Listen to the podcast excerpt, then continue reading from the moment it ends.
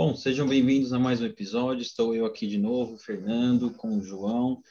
E hoje nosso convidado de, do, do nosso episódio é o professor doutor Cauê Lima, que é doutor em Ciências da Saúde, mestre em Ciências do Movimento Humano, especialista em reabilitação musculoesquelética e desportiva, e é idealizador e diretor do Health Planning Institute, ou, né, ou, ou HPI Saúde. Professor, é uma, uma honra ter o senhor aqui. A gente vem organizando isso já há um tempo e, e de fato estar acontecendo é muito bom. É, Para a gente começar. É um prazer. Para a gente começar, é, a gente começa uh, a primeira pergunta, né? Do porquê você escolheu a fisioterapia? Boa pergunta. Então, obrigado aí, Fernando e João, pelo convite. Parabéns aí pela iniciativa de vocês também. Bom, uh, eu escolhi a fisioterapia foi, na verdade, foi de uma maneira assim, é, um pouco até inesperada, eu diria. É, chega, chega a ser até cômico um pouquinho. eu, na época que eu estava no último ano, ainda na época que a gente chamava de colegial, né? Com os meus 17 anos, eu, eu tive, na verdade, uma dor na coluna e trabalhava na, numa empresa que tinha um setor de fisioterapia, na verdade de bem-estar, né? E tinha uma fisioterapeuta lá. E como o custo era, era positivo e tal, eu comecei a passar, fiz algumas algumas sessões de, de na época de RPG, senti uma uma melhora positiva, né? Vi que também era muito por conta de má postura, etc e tal e é, comecei a me interessar pelo, pelo fato de conseguir tratar pessoas da forma como, na época, a fisioterapeuta Grace é, vinha me tratando, né? E no mesmo período, eu, eu fui convidado por uma amiga minha para participar de, um, de uma inauguração de um espaço que a mãe dela tinha, a mãe dela era enfermeira e ia fazer um, um espaço de massagem, etc e tal, e ela me convidou, falou, ah, pô, Cauê, vamos lá, tal, é, tô, minha mãe vai, vai montar um negócio e tem muita gente lá que eu também não conheço e de repente você dá uma animada. Eu falei, ah, vamos, né? Eu sei que eu entrei na dança lá, tinha até dança de ventre, brinquei com o pessoal e tal, e a mãe dela ficou super feliz de eu ter ido e feito ali uma bagunça que acabou ajudando a animar a festa ali, né? A maioria eram senhores e tal, né? Então, o pessoal se sentiu mais à vontade com a, com a, filha dela, comigo lá. Tinha mais um amigo nosso também. E aí eu sei que no final ela me deu uma massagem de presente. Ela falou: Ó, oh, Cauê, é, eu vou te dar uma massagem de presente, você vai vir aqui para você conhecer e tal. Vem num outro dia. Eu falei: Ah, legal. E foi na mesma época que eu estava fazendo tudo isso e acabei indo, né? E gostei da massagem, gostei do tratamento da Grace. E aí, na época, eu pedi para a Grace me dar um, um curso, assim, né? Para eu, eu saber como é que era fazer massagem e tal. E a Grace me deu esse curso, eu me interessei muito, fui fazer um outro curso de massagem, fiz um outro até com a, a Ana, que era dona do espaço, mãe da minha amiga lá, uhum. e foi aí que eu me interessei e fui procurar mais a fundo. Tinha um amigo que já era fisioterapeuta, o Rogério, fui conversar com ele, foi aí que eu me interessei a fazer fisioterapia. Então, foi dessa forma. Entendi. É, e, professor, eu queria saber um pouco mais, acho que é interessante para a galera que está assistindo a gente também, que vai escutar a gente, é, um pouco sobre sua área de atuação. Legal.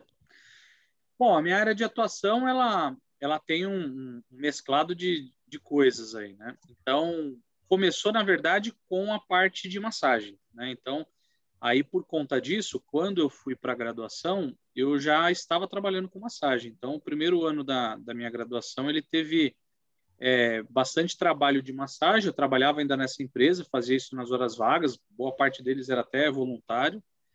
E aí fui me aprimorando um pouco mais. Então, quando eu terminei a graduação, eu já trabalhava bastante com massagem. Na verdade, isso até facilitou na época para mim, a tanto os meus estágios, principalmente na parte de ortopedia, até na parte de neuro, eu senti que isso é, deu um diferencial, tanto que no segundo ano eu tinha até combinado com, com a, a coordenadora na época de onde eu fazia a universidade para dar, é, assim, fazer um combinado extra aula, né, com os alunos na disciplina que a gente tinha de é, é, manipulação, eu esqueci até o nome específico da, da, da disciplina, mas era para essa parte de massoterapia, massoterapia e manipulação, era isso. Massoterapia e manipulação, pode crer. É. E aí a gente até fez, ela disponibilizou uma sala fora do horário de aula para a gente treinar e tal, e eu meio que monitorava isso. Foram poucos alunos que se interessaram, teve até uma outra situação também interessante, umas duas pessoas que depois, é, na época que eu dei, dei essa, esse momento lá, eles não participaram, e aí, um ano depois que se formaram, eu já dava aula no SENAC, da parte no curso técnico de massoterapia, fui dar aula para colegas de sala que podiam até ter feito antes de graça, né? E foi pagar para fazer depois lá. Mas aí, então, por conta da massagem, eu acabei enveredando bastante para a área de terapia manual de uma forma geral. Em 2006, eu ingressei no SENAC como professor, aí fiquei dando aula lá até 2010.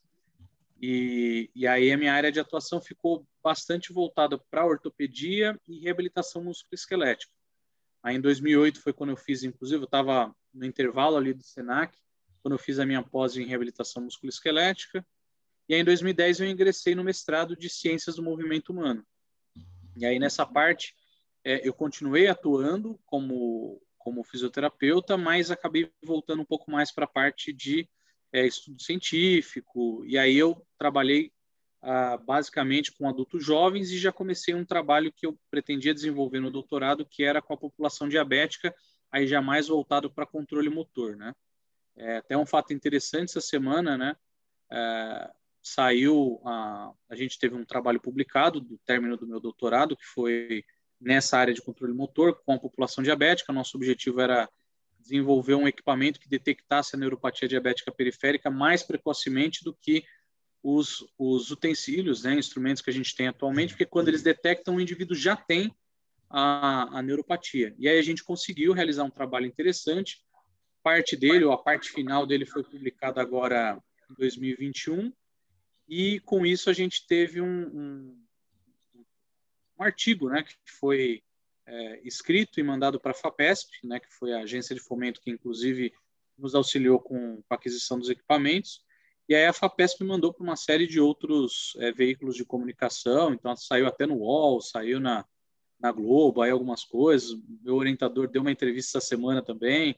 Então foi bem interessante o reconhecimento e o, e o trabalho que saiu na, na, na, revista aí de publicação, então foi, foi bem legal. É, e aí eu acabei ficando nessa área de controle motor, é, terapia manual e ortopedia. Então foi as áreas que eu mais atuei. E uma outra área que estava dentro da área da massoterapia, que eu trabalhei bastante, foi com a parte de drenagem linfática, principalmente pré e pós-cirúrgico, tanto de lipoaspiração como de outros acometimentos, e é, mulheres que fizeram mastectomia, etc. e tal. Então, basicamente, foi essa a minha área mais é, de atuação. Entendi. E é até hoje. É bem importante, né, ter de fato a ciência sendo bem reconhecida nesses veículos de notícia, né? E, e falando um pouco, um pouco, mais da ciência, eu queria que às vezes a gente olha assim, né, mestrado, doutorado, MBA por aí, é, eu queria que o senhor explicasse tanto para gente, para mim, para o João que tem essa curiosidade, às vezes ouve assim, mas é meio distante essa ideia, né? Porque a gente está indo passo a passo, né? Graduação, especialização e tal como que de, de fato é, funciona, vamos falar nesse momento de mestrado e doutorado? Porque né, eu, já ouvi que por exemplo, você começa fazendo a graduação, que é algo grande, assim, e aí você faz a especialização que enxuga um pouquinho mais, e aí faz o mestrado que enxuga um pouquinho mais, e o doutorado ainda mais. Eu não sei se é isso mesmo, mas eu tenho essa curiosidade. Ah, legal, boa pergunta, Fernando. É, eu não, eu não sei se eu poderia dizer, não sei se a palavra enxuga seria o mais interessante, no sentido de que você acaba, é, embora você tente, né, chegar em algo mais específico, você uhum. começa a perceber que mesmo tornando aquilo mais específico, aquilo é tão grande que ao invés de enxugar, você tenta enxugar, mas não consegue, porque uma coisa vai puxando a outra, né? Mas se for partir da, da, você tentou aí fazer uma, uma analogia, tá certo, né? A ideia é você ter uma coisa mais geral na, na graduação, né? Então você vai conhecer a área de uma forma geral, todas as disciplinas, né, que contemplam aquela aquela área, no nosso caso a fisioterapia. E depois quando você resolve fazer uma pós-graduação, né, seja ela uma, uma especialização ou um mestrado e futuramente um doutorado, você vai trabalhar um assunto que você tem mais interesse né, em desenvolver na sua carreira profissional. Né? Então, ah, falando mais especificamente do mestrado e, e do doutorado, ele está mais voltado para os é, profissionais que têm interesse em investir mais o seu tempo na parte científica, né, na carreira científica, e isso é o que traz depois o trabalho aí como professor.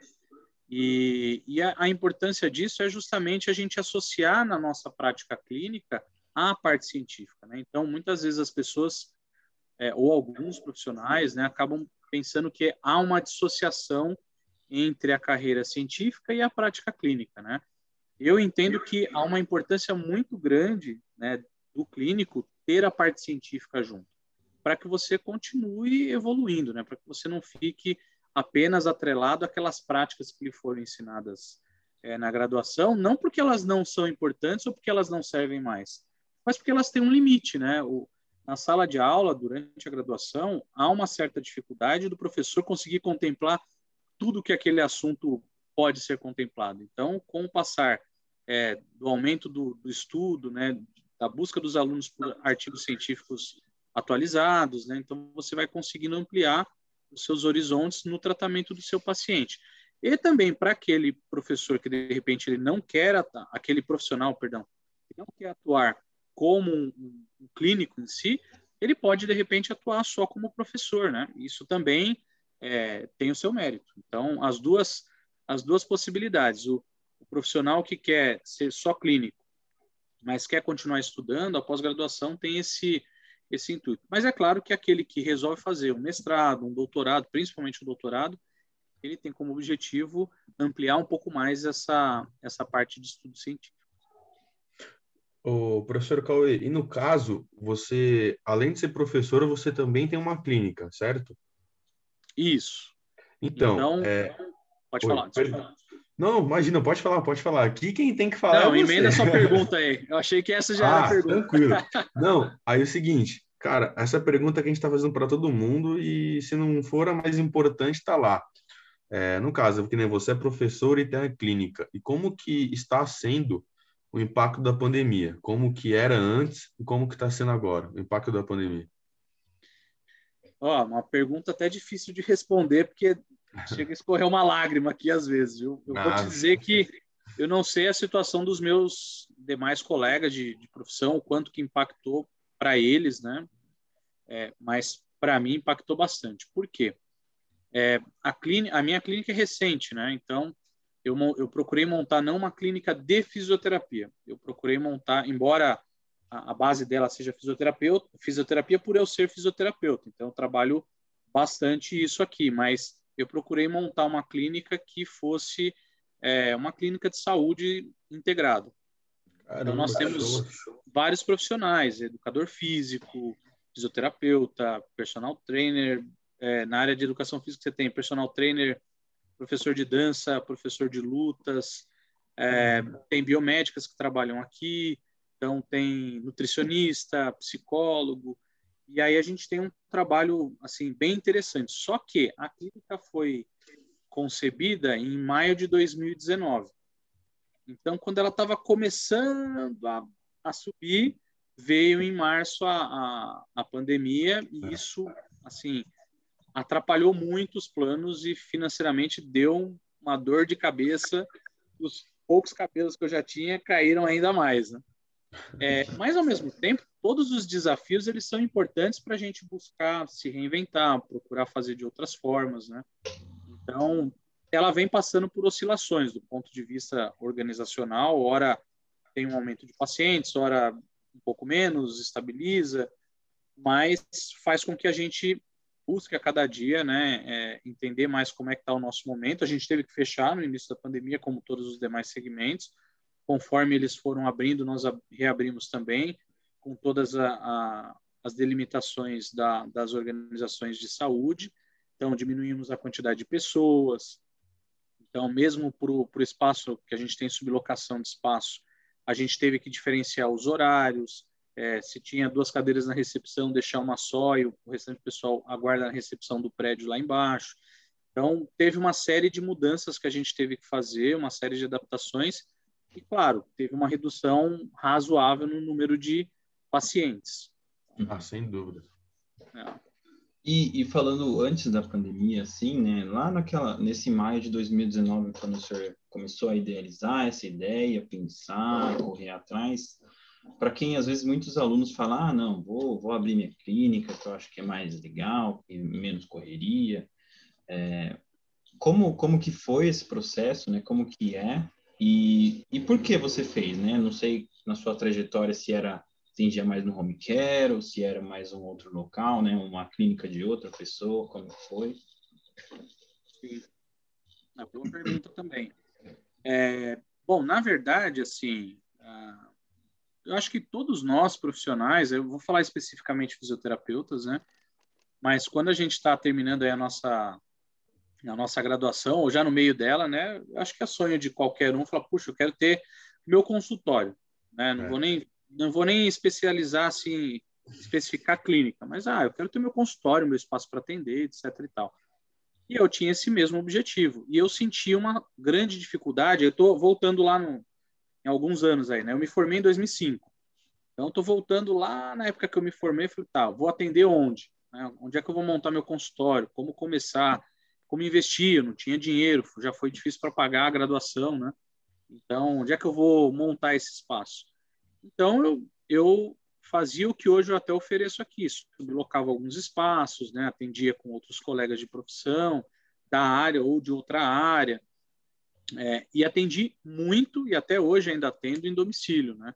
Uhum. É, não só porque porque muitos pacientes preferem, às vezes, é, há uma praticidade, né? Mesmo que eles é, paguem um pouco mais caro por conta do seu deslocamento até o local, muitos deles preferem. Então, até hoje eu atendo é, em domicílio.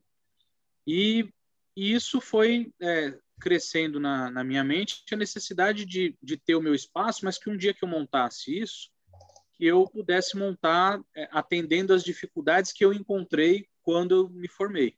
Uhum. E aí, em 2010, eu lembro que eu estava num congresso, eu, na madrugada, assim, de um dos dias do congresso, era lá em Londrina, é, acho que foi até o meu primeiro congresso durante o mestrado, eu, assim, tive um sonho nítido de uma clínica que tinha paredes que se moviam, e que esse espaço era multiuso e tal. Isso foi em 2010. Eu falei, bom, um dia eu vou realizar. E aí, nove anos depois, em 2019, montando as ideias, eu consegui fazer do jeito parecido que eu encontrei lá no sonho, né? Então, foi mais ou menos isso. Então, hoje a gente tem esse espaço que as paredes realmente se movem, aí você consegue dar cursos no local. Então, em 2019 teve um negócio muito legal aqui, que uma psicóloga ela idealizou no dia é, no, no, outubro, né, fazer o Outubro Rosa, então a gente fez uma série, uma, uma, uma, série de roda de conversas, palestras e tal. Foi um outubro assim super movimentado aqui. É, foi muito legal, foi bem motivador. Até foi interessante que uma das moças que veio aqui participar, hoje é psicóloga daqui também num programa nosso que a gente tem, de melhora da composição corporal e tal. Então, foi uma coisa bem interessante, que, por exemplo, a pandemia atrapalhou esse processo, né? Então, a, aquilo que eu tinha idealizado lá atrás deu para ser concretizado, que era você ter um trabalho multiprofissional, onde vários profissionais poderiam conversar entre si para realizar uma atividade de reabilitação, é, um trabalho de suporte para as pessoas é, em termos de, como é que eu posso dizer, informação, né, de informar as pessoas, e também essa questão de espaço onde quem, por exemplo, está se formando agora, quer alugar um espaço, quer alugar uma sala, não sabe, não tem como montar o seu próprio consultório, então ele tem um consultório pro, pronto aqui que ele pode, é, durante uma hora, fazer o seu atendimento. Então, deu certo. Show de bola. Foi realizado. E, professor, eu vi que você comentou bastante é, sobre várias áreas de atuação aí, né? E o contato multidisciplinar aí, como que ele funciona? Que nem você comentou que tem nutricionista, personal trainer, psicólogo, né? Como é que é isso daí? Olha, funciona assim super bem, né? Eu acho que é importante. Não é fácil trabalhar assim de forma multidisciplinar. Aí eu estou falando não é fácil não pelos profissionais, Entendi. Muitas vezes pelos pacientes, porque eles ainda é, nós brasileiros de uma forma geral a gente não tem uma prática é, de trabalhar a saúde de maneira preventiva. Né? A gente ainda tem um comportamento muito mais reativo do que preventivo. Então, o que, que eu quero dizer com reativo? Né? Então, a hora que eu estou ruim, com dor no pé, eu procuro alguém para cuidar do meu pé. A hora que eu estou é. dor na coluna, eu procuro alguém para cuidar da coluna. E às vezes essas pessoas não fazem associação dos problemas de ordem é, psicossomáticos, né? que é uma somatização de uma série de fatores uhum. que leva, por exemplo, às vezes a sua coluna a ficar ruim, mas o seu problema em si não é a coluna, né? Então tem uma série de problemas por detrás que já vão se acumulando há bastante tempo, que aí, pá, uma hora a sua coluna acaba é, cantando ali a dor e você vai atrás de um profissional, por exemplo, nós, fisioterapeutas. E aí, ao longo da minha trajetória, fui descobrindo que muitos problemas nem sempre eu sozinho conseguiria tratar. Porque tinham problemas que precisava, por exemplo, de um nutricionista junto. Se o cara não emagrecer, a coluna dele vai continuar tendo um, um é. aumento da sobrecarga e eu não tenho como recomendar. Se o cara não melhorar a forma, como é que ele encara os problemas atuais dele, o ambiente de trabalho, eu não vou ter como tratar isso sozinho, eu vou precisar de um psicólogo junto. Depois que eu terminei de fazer a reabilitação do problema, é, por exemplo, específico dele, da coluna, vamos supor, eu vou precisar que ele continue fazendo atividade física, e talvez um personal trainer consiga dar para ele, ou um outro professor de, profissional de educação física que possa dar algum outro tipo de atividade que ele possa realizar e vai dar continuidade para aquilo que eu comecei. Então foi pensando nisso que eu vislumbrei montar um, negócio onde as pessoas pudessem, os profissionais pudessem se conversar. Por exemplo, nós montamos um programa, assim, que eu particularmente achei bem interessante, já atendeu algumas pessoas, que se chama HPI Fit. Então, a ideia desse programa, ele contém é, personal trainer, contém professor de dança, professor de luta, contém é, fisioterapeuta, contém é, biomédicos que trabalham com a parte é, tanto de avaliação como também de aplicação de enzimas em alguns casos. É, você tem nutricionista, você tem psicólogo e tem acupunturista. Então, você tem uma série de profissionais trabalhando em quatro planos diferentes. Então, você tem um plano mais básico, um outro um pouco mais sofisticado em quantidade de sessões, um terceiro nível e um quarto nível. E aí essas pessoas podem trabalhar a questão do emagrecimento não como objetivo, mas sim como consequência. Então, o profissional de educação física vai trabalhar junto com o psicólogo para mudar o comportamento em relação à forma como você se alimenta e o nutricionista entra com uma alimentação mais adequada. E aí, durante um período de quatro, seis, oito ou dez semanas, esse, é, esse paciente ou esse é, indivíduo ele pode vislumbrar uma nova forma de viver, que essa é a nossa ideia. O emagrecimento ele é uma consequência e não um objetivo para que a pessoa não entre naquela neurose de vou fazer qualquer coisa para emagrecer, porque eu preciso ficar com o meu corpo mais saudável, né? Só que aí às vezes ela confunde o saudável com apenas o processo de perder peso, né? E nem é. sempre perder peso você perde de forma saudável, dependendo da forma como você faz, você perde de uma maneira rápida e de uma maneira muito ruim. Né? E aí não tem uma longevidade comportamental. Então, esse é um trabalho bacana que a gente consegue desenvolver, mas qual é a dificuldade às vezes? É, nós brasileiros não encararmos o processo de mudança de comportamento como a primeira fase para essa mudança. A gente acaba, às vezes, indo pelo processo final. Eu quero emagrecer. Aí você acaba, às vezes, fazendo qualquer coisa para emagrecer. E aí não há uma continuidade. Então, hum. mas nosso objetivo é mudar comportamento. Então, a gente insiste nessa, nessa direção. Show de bola. E aí, por exemplo, se um, vamos, vamos falar um paciente que fez uma cirurgia de ligamento cruzado anterior ele, por exemplo, qual seria o trajeto, se ele fosse fazer o tratamento com vocês aí, qual seria o trajeto dele? Desde de tratar, né, nesse, nesse sentido não teria essa questão de prevenção, né, até poderia ter um acompanhamento pré-operatório, mas uh, qual seria o trajeto dele desde né, de tratar a lesão e até, por exemplo, recondicionar a atividade ou a função, ou até seguir no, no programa do, no programa do HPI FIT, né? Aham. Uhum. Não, ótima pergunta. Então, esse é um caso específico de reabilitação. Então, quando ele chegar aqui, ele vai ser avaliado, né? por um ou mais profissionais, né, no caso fisioterapeutas mesmo, e aí a partir disso nós vamos é, condicionar uma, uma conduta terapêutica para o tratamento dele. Então nós já tivemos, por exemplo, alguns, algumas parcerias com o pessoal do skate. Né? Então tinha cruzado anterior, tornozelo, é. É, quadril, coluna, né? E, e aí a gente fez ou a reabilitação isolada só aqui, teve alguns casos onde o, o paciente passava já em algum outro local e fazia aqui de forma complementar. Então, teve uma mescla aí de situações. E os pacientes que são é, indicados ou por médicos, ou porque já nos conhecem de alguma forma e nos procuram, e aí a reabilitação é feita aqui, ou dependendo da reabilitação, é feito na residência, né? Então, nós tivemos, por exemplo, recentemente um, um paciente específico com um quadro de é, Guillain-Barré, né, que é uma síndrome que afeta os neurônios periféricos e, e com isso faz com que a pessoa tenha uma perda é, de massa muscular, perda de movimento. Então, foi um tratamento é, recente aí que a gente fez e tem uma série de, de tratamentos ortopédicos, especificamente cirúrgicos, pós-cirúrgicos ou não cirúrgicos, que tem que passar pela avaliação e aí é que a gente vai definir quem vai tratar, se eu ou outro profissional da clínica, para dar continuidade. Entendi.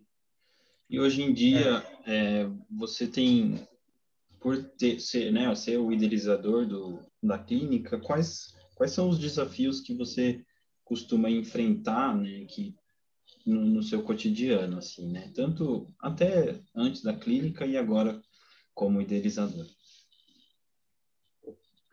Olha, eu diria que assim, sendo bem, bem sincero com a situação, hoje o maior desafio ainda é, é conseguir fazer a, a, a, missão da clínica, né, o objetivo da clínica, chegar ao maior número de pessoas. Né? Então, a gente tem hoje as mídias né, de, de divulgação, é, que são digitais, né, tanto Google, Instagram, Facebook, YouTube. E então, assim, aprender a como trabalhar com essas mídias, a como estar do lado de profissionais que entendem melhor é, desses mecanismos, para que você consiga chegar o mais longe possível para é, aproximar as pessoas de quais são esses objetivos da clínica, né? Então, eu acho que o maior desafio que eu gasto bastante tempo, né, eu lembro que, não sei se foi o João ou se você, Fernando, que até perguntou assim, ah, quero ter meu negócio, cuidar só do que é meu, porque vai ser mais fácil e tal. Olha, garanto que assim, ó, sofre bem menos quem é funcionário do que quem cuida do negócio. Ah, eu, esse... acho que sem dúvida, é. Isso aí é, é muita responsabilidade.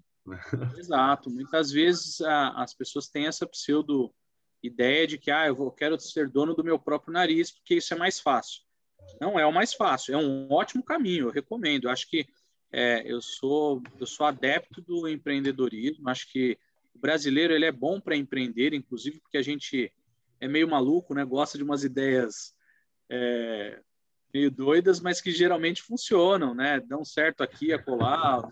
E errar é quem não tem medo de errar. E eu sou uma pessoa que eu não tenho medo de errar e, e começar de novo uma ideia que de repente não deu certo ela tem que ser uma, uma meta na cabeça de quem quer empreender, né?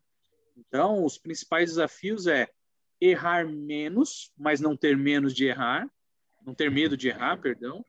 É, sim, tentar alcançar o maior número de pessoas com aquilo que você determina como missão dessa desse grupo, é, manter o grupo ativo na mesma na mesma vibe idealizadora que você tem, né? Então, motivar as pessoas, né? Motivar as pessoas que estão ao seu lado e não desistir, né? Tá sempre ali, dia após dia, na luta. Então, eu, assim, eu fico bem feliz com, com o, o, repertório que aconteceu aí ao longo dessa pandemia. É, e, às vezes, assim, alguns profissionais têm vergonha de, de contar os, os podres, né? As partes difíceis, né? Tem uma coisa que eu não tenho vergonha, dificuldade é de contar os problemas, né? É, conto das alegrias, mas eu conto também da, das problemáticas. Eu vou contar uma que foi bem peculiar é, e que gerou um resultado interessante, né? Então, assim, na verdade, um não, dois bem, bem específicos, né? Uh, talvez não esteja, não esteja no escopo de vocês, mas eu vou contar como forma motivacional. Então, Melhor o que aconteceu, ainda. né?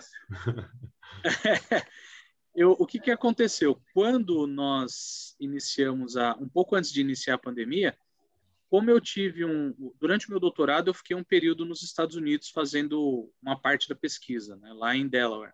E aí você acaba criando alguns amigos e tal por lá, né? Até na universidade que eu, que eu fiquei, na Universidade de, de Delaware mesmo, na época tinha o, o, primeiro curso, o melhor curso de fisioterapia dos Estados Unidos, no período de 2016, 2015, 2016, né?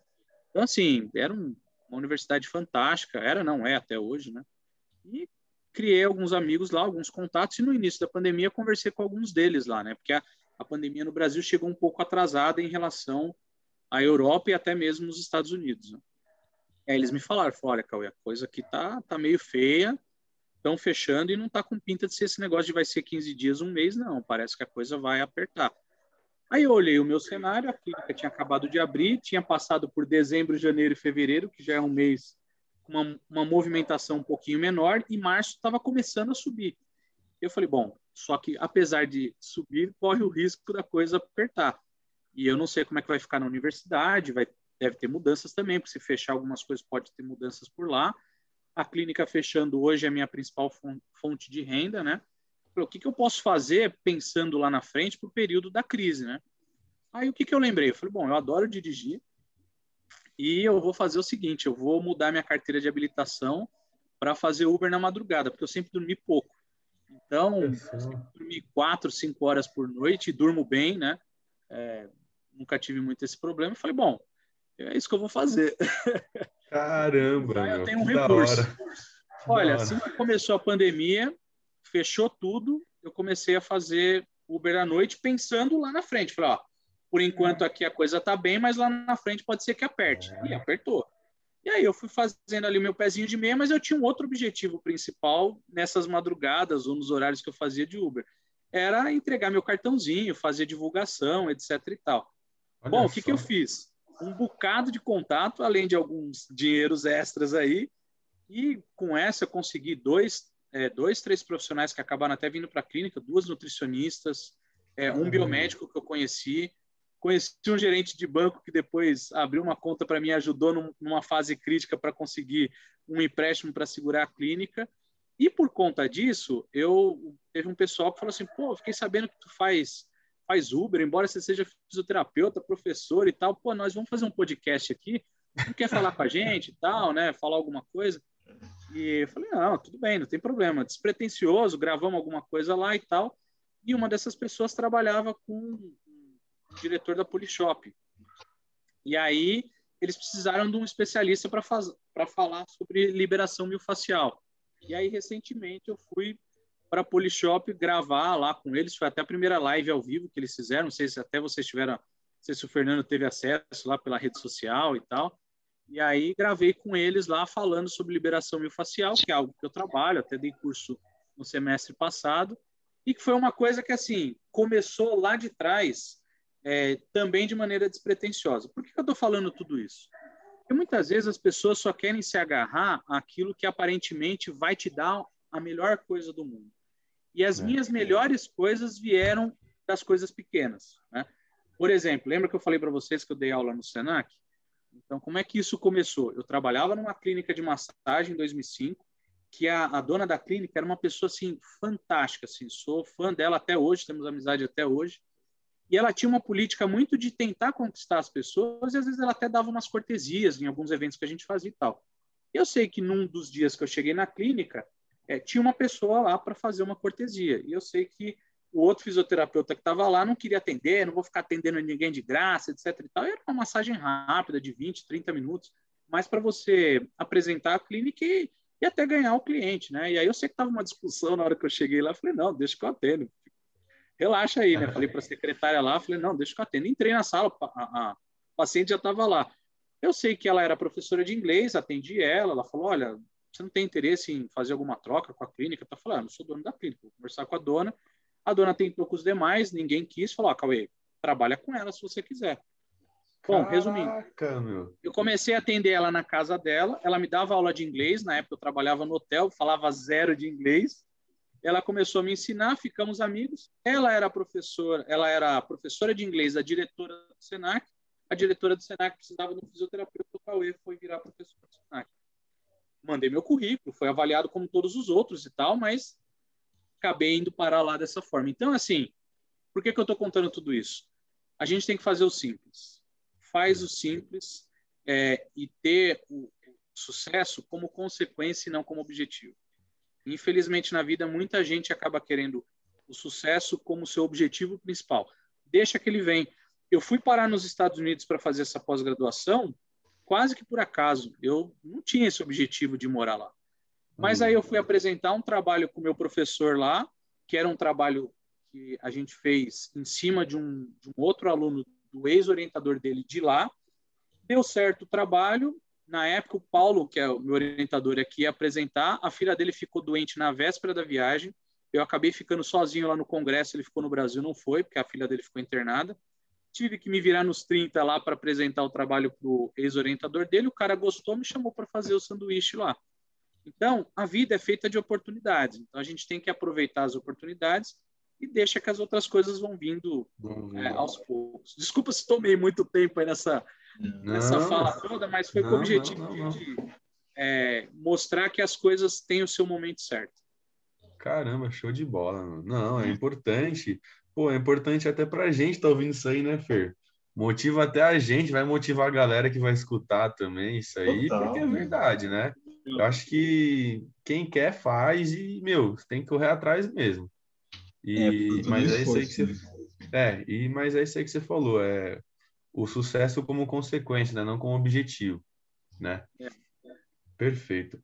É, professor, é, e assim, qual foi o quadro clínico mais marcante que você teve? Você comentou é, recente agora sobre é, uma, acho que era uma síndrome rara que você comentou agora, agora há pouco, que isso, você comentou ela, mas essa foi a mais marcante para você por ser recente ou você teve alguma outra mais marcante assim?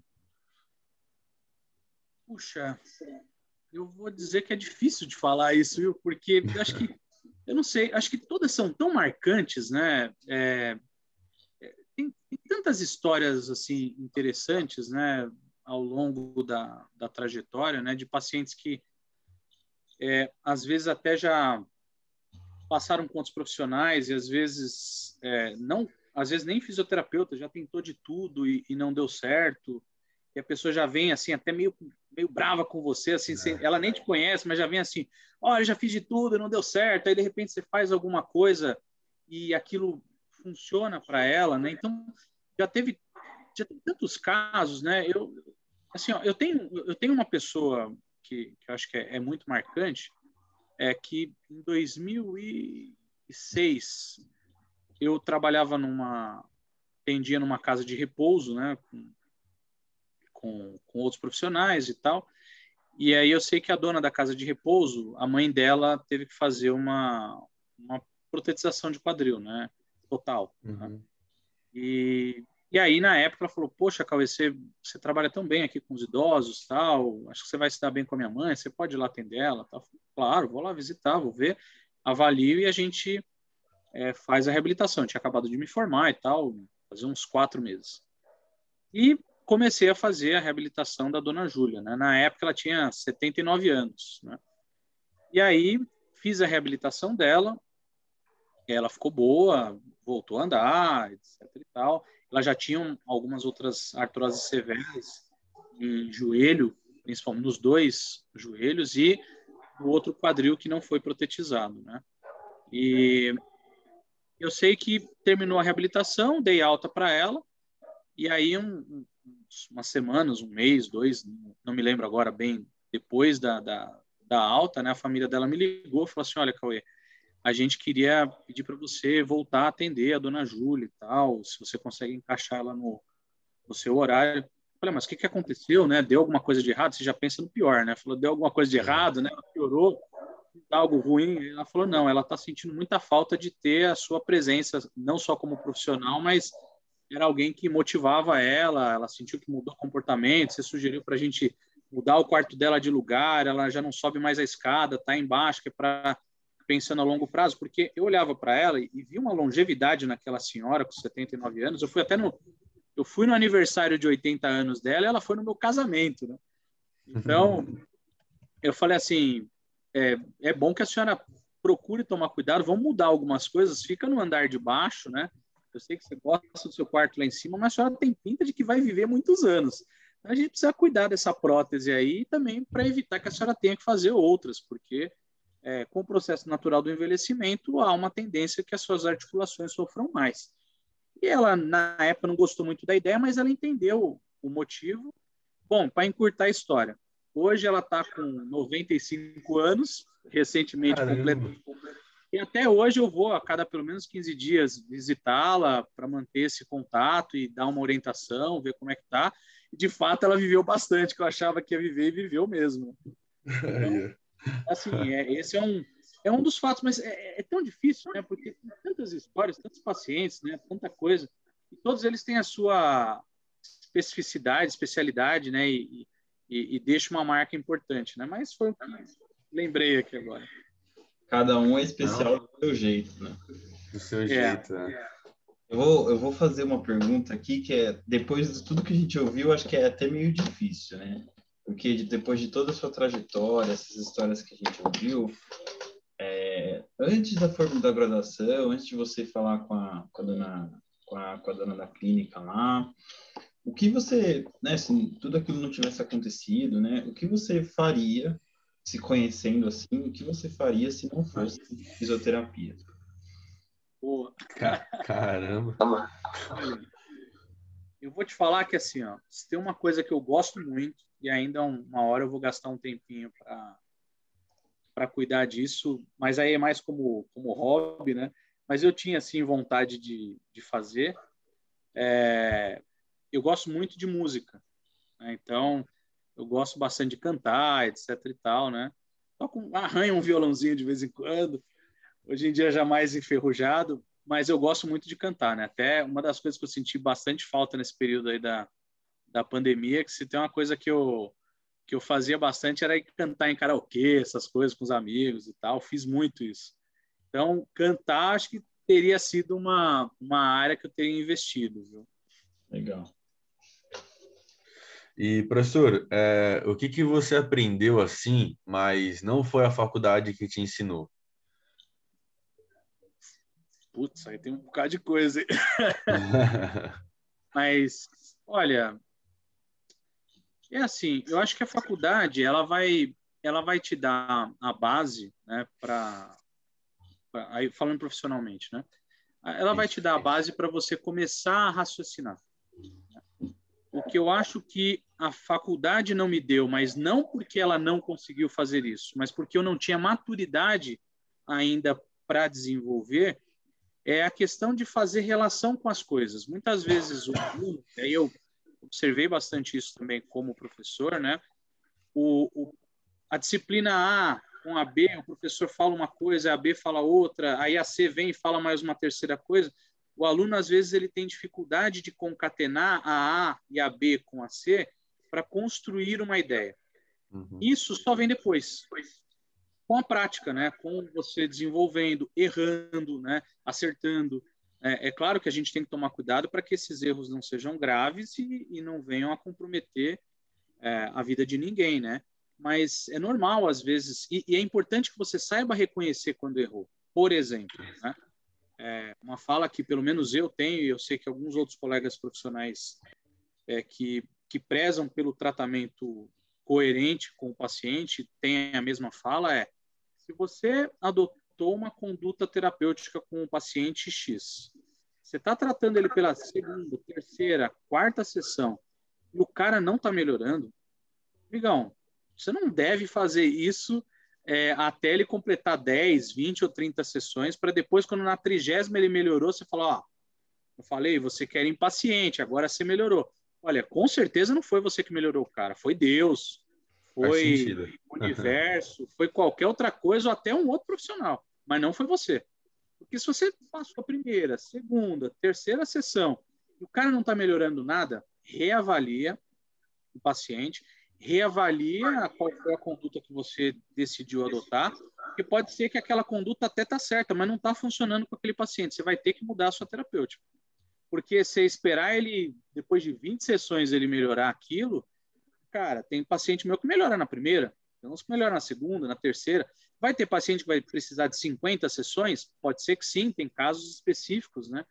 Mas ele não pode só melhorar na 50 sessão, né? Tem que ter uma evolução contínua tá ali muito tempo fazendo, e isso é o que você não aprende às vezes na graduação, não porque a graduação não te ensina isso, mas porque talvez você ainda não tenha maturidade profissional, porque ainda não está atuando, para entender que você precisa adotar e reavaliar quando não está dando certo. É, tem que ir na prática, né? Não, não tem jeito. E que nem você comentou da, da sessão, das sessões a fazer no paciente, ele não vai melhorando. Eu acho interessante entrar. Qual a importância da terapia manual? no paciente? É super importante, né? Porque é, a, base da, a base da reabilitação é, é a cinesioterapia. Você tem que ter movimento, você tem que ter é, fortalecimento muscular, você tem que ter flexibilidade. E a terapia manual, né, aí eu estou falando a terapia manual de uma forma geral, né? Não estou falando de uma técnica específica da terapia manual, porque dentro da terapia manual a gente tem uma, é, uma infinidade de técnicas, né? Sim. E eu entendo o fisioterapeuta, né? Por exemplo, eu não gosto muito do termo assim, ah, fisioterapeuta RPGista, né? fisioterapeuta é, acupunturista, fisioterapeuta, uhum. ah, sei lá, vai de novo aí, é, quiropraxista. Né? Uhum. Eu, particularmente, entendo o fisioterapeuta ele vai utilizar essas diferentes técnicas, né? Eu até brinco com alguns alunos às vezes, né? É como se fosse o, o cinto do Batman, entendeu? Você tem ali uma série de ferramentas e as técnicas são ferramentas e às vezes dentro de uma sessão só você pode utilizar três, quatro, cinco técnicas, né? Então eu, eu acho, eu hoje na minha prática profissional, eu não procuro fazer apenas uma técnica, eu vou me utilizando das várias técnicas que eu tenho para atingir um objetivo com aquele paciente. Então, é, tendo em vista isso, a terapia manual, seja ela qual for a técnica que eu aplico, ela tem que ter uma relevância para aquele paciente naquela sessão. Às vezes, na sessão eu vou usar 50%, na sessão 2 eu vou usar 70%, e na, na terceira sessão, às vezes, eu vou usar 10%. Ou vice-versa. Então, eu entendo a técnica, a, as técnicas né, de terapia manual como recursos terapêuticos para a melhora do paciente. Então, a cinesioterapia vai ser importante, outras técnicas vão ser importantes e assim por diante. E, e voltando nessa questão de, de evolução com, com o passar das sessões, né, e tudo mais, nas terapias, dos recursos, das ferramentas, Uh, um sintoma muito frequente, né, é a dor mesmo, é que todos nós temos, às vezes é algo normal, às vezes é algo que não é normal, e você, é, no, no paciente músculo-esquelético, né, você acha que qual que é a influência dessa dor, né, e da sua importância, né? Boa pergunta. Na verdade, é, eu procuro trabalhar bastante com os meus pacientes a educação sobre a dor, né, porque muitas vezes, o paciente encara a dor como um, uma perturbação maléfica do corpo, né? quando, na verdade, ela é apenas uma perturbação. Ela é uma perturbação que vem demonstrar que alguma coisa é, não está ok e o seu organismo ele vai tentar se é, readaptar essa perturbação, sendo expulsando ela ou se adaptando a ela e convivendo com ela. Então, geralmente, voltando naquela história, né, que a gente não tem muito ainda, tá melhor, mas a gente ainda precisa avançar bastante. As pessoas ainda não não conseguem tratar do corpo de forma preventiva. Geralmente é quando tá com dor. E aí no que diz respeito à dor, o indivíduo acaba vindo muitas vezes quando a dor já está crônica, né? Então, é importante ele saber o histórico dessa dor, como começou, quando começou, qual que é a origem dela, buscar entender isso com o paciente é uma coisa que eu sempre trabalho com eles. Então, conversar sobre a dor é algo importante. Muitas vezes eu consigo demonstrar para o paciente que é mais importante eu tratar com ele é, dos seus problemas de ordem é, musculares ou articulares, é, melhorar a sua mobilidade corporal, do que eu me preocupar especificamente com a dor. porque a dor ela vai ser um efeito desses problemas. Então, muitas vezes é mais fácil convencer o paciente que, olha, embora você vai sentir dor, eu vou precisar mexer em algumas áreas incômodas, que talvez até tragam dores diferentes da que você está sentindo, mas elas têm benefício a longo prazo para que você diminua essa sensação de dor. Então, quando você consegue demonstrar para o paciente que a dor não é o, o objetivo mais importante da, da, do tratamento, e sim a melhora da mobilidade articular, o retorno às atividades dele, é, às práticas tanto profissionais quanto pessoais, mesmo que ainda com um pouco de dor, muitas vezes é um bom caminho para ele entender a dor e aos poucos ir se libertando dela também. Entendi. E nesse nesse modelo de dor assim, né, da importância, é, né, é importante entender essa dor que o paciente tem, obviamente, e, né, fazer essa educação e tudo mais. E mas qual que também é a importância desse modelo bi, biopsicossocial de, de, atendimento, né, de reabilitação, de, até mesmo prevenção, né? Ele é excepcional e ele é fundamental, né? Tanto lembra que eu até falei para vocês, né, da, da missão da clínica, né? Parte do que a gente coloca lá como missão da clínica é o tratamento do paciente de maneira biopsicossocial. Por quê? Porque é, essas perturbações que eu até falei, elas podem tanto vir internamente, né? Então pode ser um incômodo que aquele paciente vem passando há bastante tempo, por isso a ideia do trabalho multiprofissional. Às vezes o cara está com uma angústia do ambiente de trabalho que ele tem há muito tempo e aquelas dores na coluna dele, elas não são fruto apenas da cadeira do ambiente de trabalho, mas é da, do desconforto dele de continuar trabalhando naquele local, com aquelas pessoas. Ele quer mudar de área não consegue, mas não tem coragem de mudar porque tem medo de perder o emprego. Então, tem uma série de fatores que estão por detrás que é, permeiam aquela dor, né? Elas ficam ali trabalhando meio paralelo, mas muitas vezes ele não percebe, né? Então, tentar trabalhar essa ideia biopsicossocial, que é a influência do meio dele nas dores dele e a influência desse meio também no tratamento disso é de fundamental importância. Então, quando ele consegue se reconhecer, muitas vezes, que ele está num ambiente que não está sendo favorável para a melhora dele, facilita muito mais para a gente conseguir avançar. Eu já tive um, eu tive um caso uma vez, né, há muitos anos atrás, de uma paciente que ela veio com, com diagnóstico de fibromialgia, por exemplo. Né? E eu sei que eu vinha tratando de forma músculo-esquelética os pontos é, dos problemas da fibromialgia dela, e isso vinha dando melhoras, mas ela, ela avançava e retornava, avançava e retornava. Eu sei que num belo dia, é, nem sei por qual motivo, ela resolveu falar de parte de alguns problemas que ela estava tendo e ela mesma foi encontrando soluções. A gente já conversava sobre algumas coisas durante a sessão, mas nada muito específico. Mas ela naquela sessão deu a falar, falar, falar, falar, falar, até chorou no meio da sessão. Eu apenas ouvi eu fiz o papel de continuar o que eu estava fazendo ali, ouvindo o que ela estava falando, sem, sem nem dizer concordo ou discordo, mas deixando a pessoa desabafar. Eu sei que, curiosamente, da sessão em diante, ela foi melhorando gradativamente. Ela mesma conseguiu encontrar a causa da dor dela, que não era física, aquela dor física já era uma consequência do problema. Ela, ela mesma conseguiu, durante aquele período, já pensar em quais seriam as saídas que ela teria para fugir da causa principal, que era o problema, e que não era a dor que eu trava, estava tratando, e a dor foi melhorando, porque aí sim eu comecei a tratar os efeitos, mas ela estava me ajudando a tratar a causa.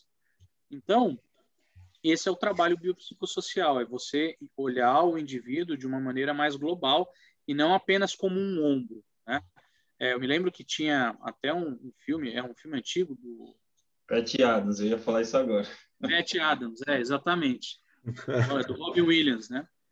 é, que falava sobre isso. Né? Ele apresentava os pacientes lá, esse aqui é o, é o acidente vascular encefálico, esse aqui é o ruptura de ligamento cruzado anterior, né? Tô aqui, não era isso que ele falava, não uhum. Aí o, o Pet lá perguntou, mas qual que é o nome dele, né?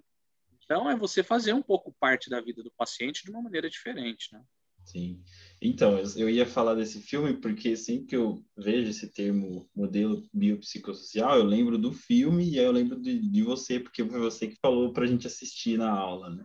Foi, eu nem lembrava disso. É, sempre. É, bom, que bom. Ô, professor, a gente pensando assim, a importância da fisioterapia na sociedade, ela não deixa dúvida, né? É uma, é uma forma muito boa com, tipo, é, sei lá, intervenções é, não farmacológicas, né, para resolver é, algum tipo de problema. Mas, na sua opinião, assim, qual a importância da profissão na sociedade, com suas palavras? Assim? Olha, é, como a nossa, a nossa área ela é muito ampla em termos de é, disciplinariedade, né? Ela, ela, ela consegue agregar uma série de, de áreas, né?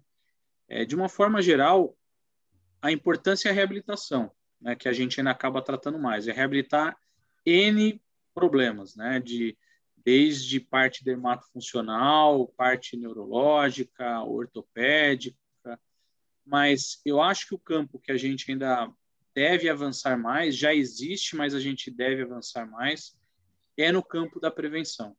Né? Então, eu acho que o, fisioterapeuta do futuro ele deve ter um, um papel muito importante no que diz respeito a você educar as pessoas para que elas adoeçam menos, né? para que elas tenham o seu sistema musculoesquelético melhor, elas pratiquem mais atividade física e não é o fisioterapeuta que vai orientar essa atividade física, porque eu estou pensando preventivamente, é. mas é ele demonstrar como é que você pode ter uma boa postura, como é que você pode fazer atividades simples em casa para manter a sua cervical melhor, como é que é a importância, por exemplo, do seu músculo diafragma, que às vezes é pouco utilizado para a respiração principal e sim os acessórios que geram dor na cervical pode melhorar a sua condição é, física em termos de mobilidade articular cervical. Então, eu acho que a fisioterapia do futuro é o fisioterapeuta se preocupando mais com a, a sociedade de forma preventiva.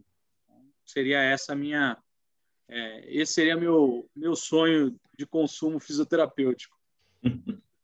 É, é, é, bem isso, né? Às vezes a gente vê o pessoal, né? Isso é na, galera mais idosa, né?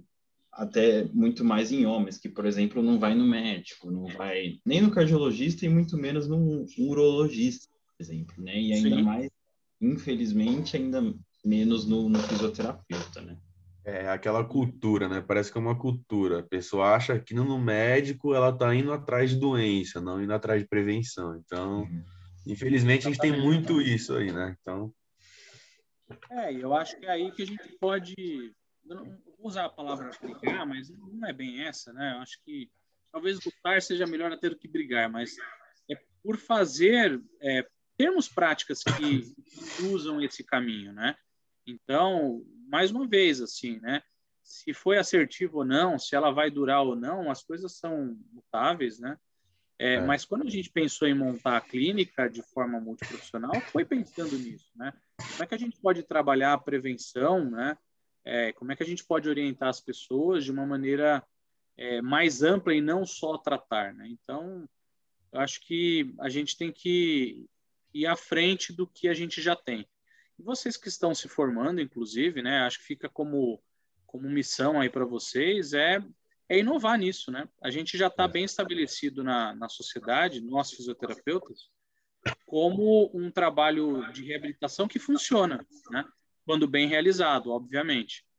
É, então, é, como é que a gente pode então fazer para diminuir o número de pessoas procurando o SUS por tratamentos que elas poderiam não precisar procurar se elas se cuidassem previamente? Né? Então, como é que a gente pode melhorar a saúde pública? Né? Então, só reclamar do governo que tem menos fisioterapia nos hospitais ou isso, acolá, talvez não seja o melhor caminho, né?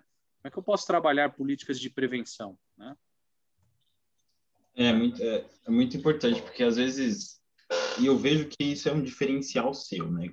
Você idealizou essa clínica com esse pensamento que muitos terapeutas não têm, né? Às vezes a gente vê profissional, não, tô aqui tratando meus, por exemplo, meus atletas só e é isso, eu não vou contribuir nada para a sociedade.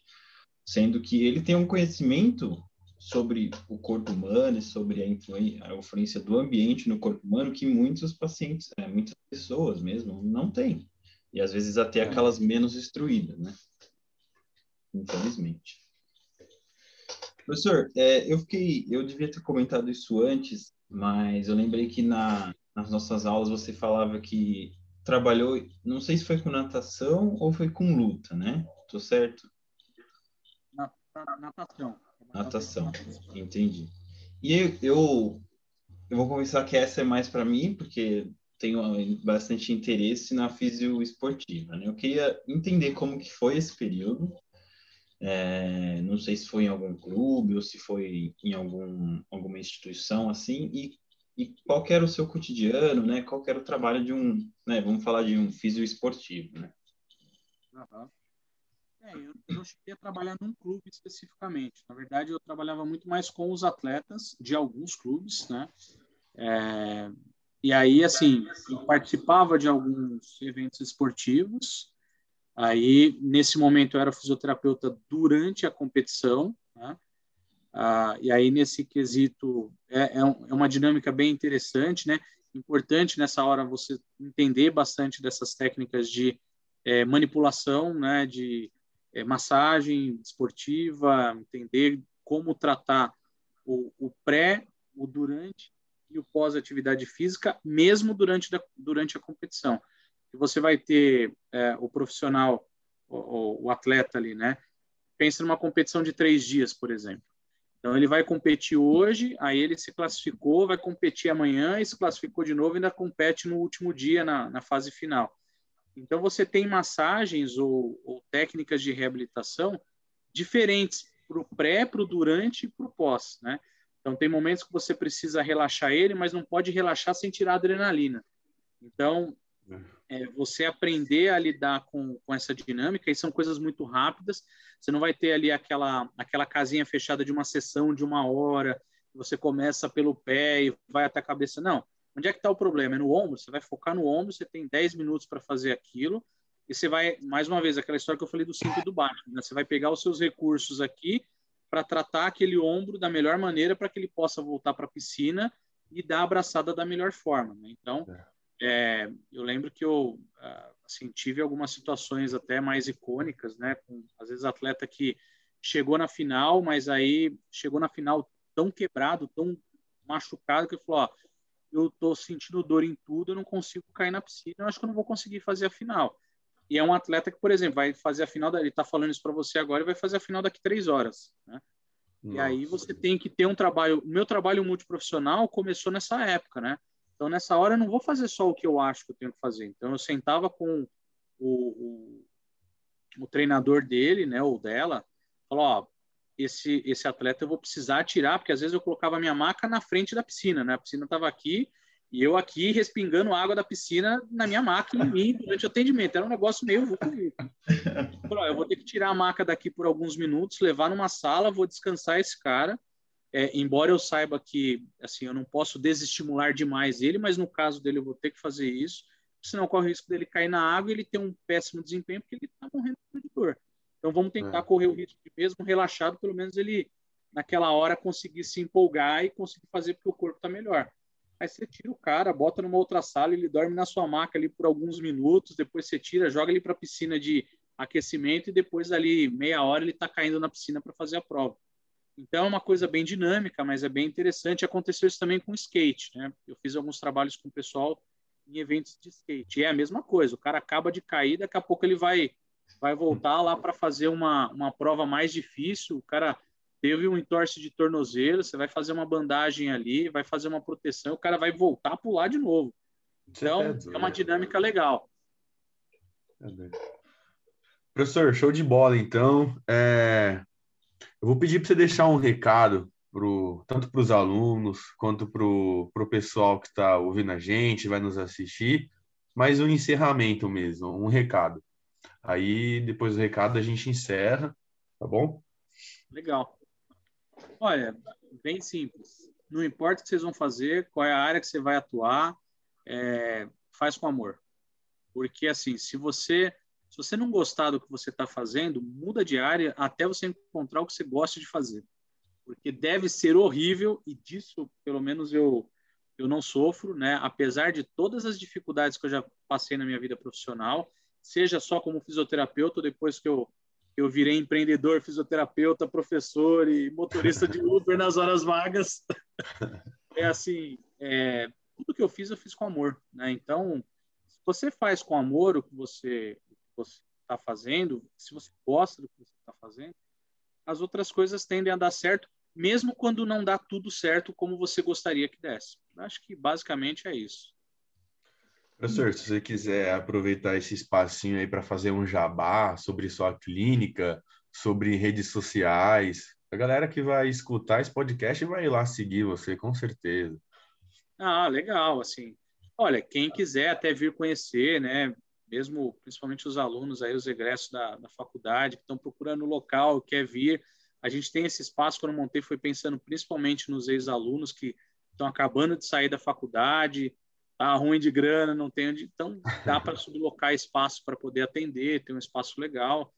É, nas redes sociais, a, a, o nosso Instagram é, é HPI Saúde, o meu pessoal é arroba Cauê, com K, né, ponto A Lima.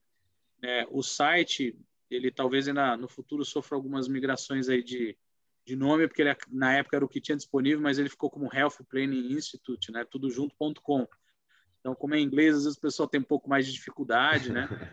É, na época foi, foi até uma, uma coisa que eu pensei muito nessa questão se colocaria em inglês ou não, mas veio muito forte, assim, uma, sei lá, uma, uma informação do além que tinha que colocar e eu senti naquela hora, na época de definir se colocava ou não, e ficou e eu achei que foi muito bom. Isso até trouxe contatos de outros lugares de fora do Brasil, de gente que já procurou é. por conta do termo health, né? Então, é, basicamente é isso. Sejam bem-vindos aí para conhecer e bater papo, tomar um café e se quiser uma massagem tem também. Aí, olha só, show de bola então. Professor, vamos agradecer de novo. Muito obrigado é, por participar do nosso podcast. E para você que está nos assistindo, que você está nos ouvindo, tenha um bom dia, uma boa tarde, uma boa noite e é isso aí. Obrigado a vocês aí. Valeu. Aí,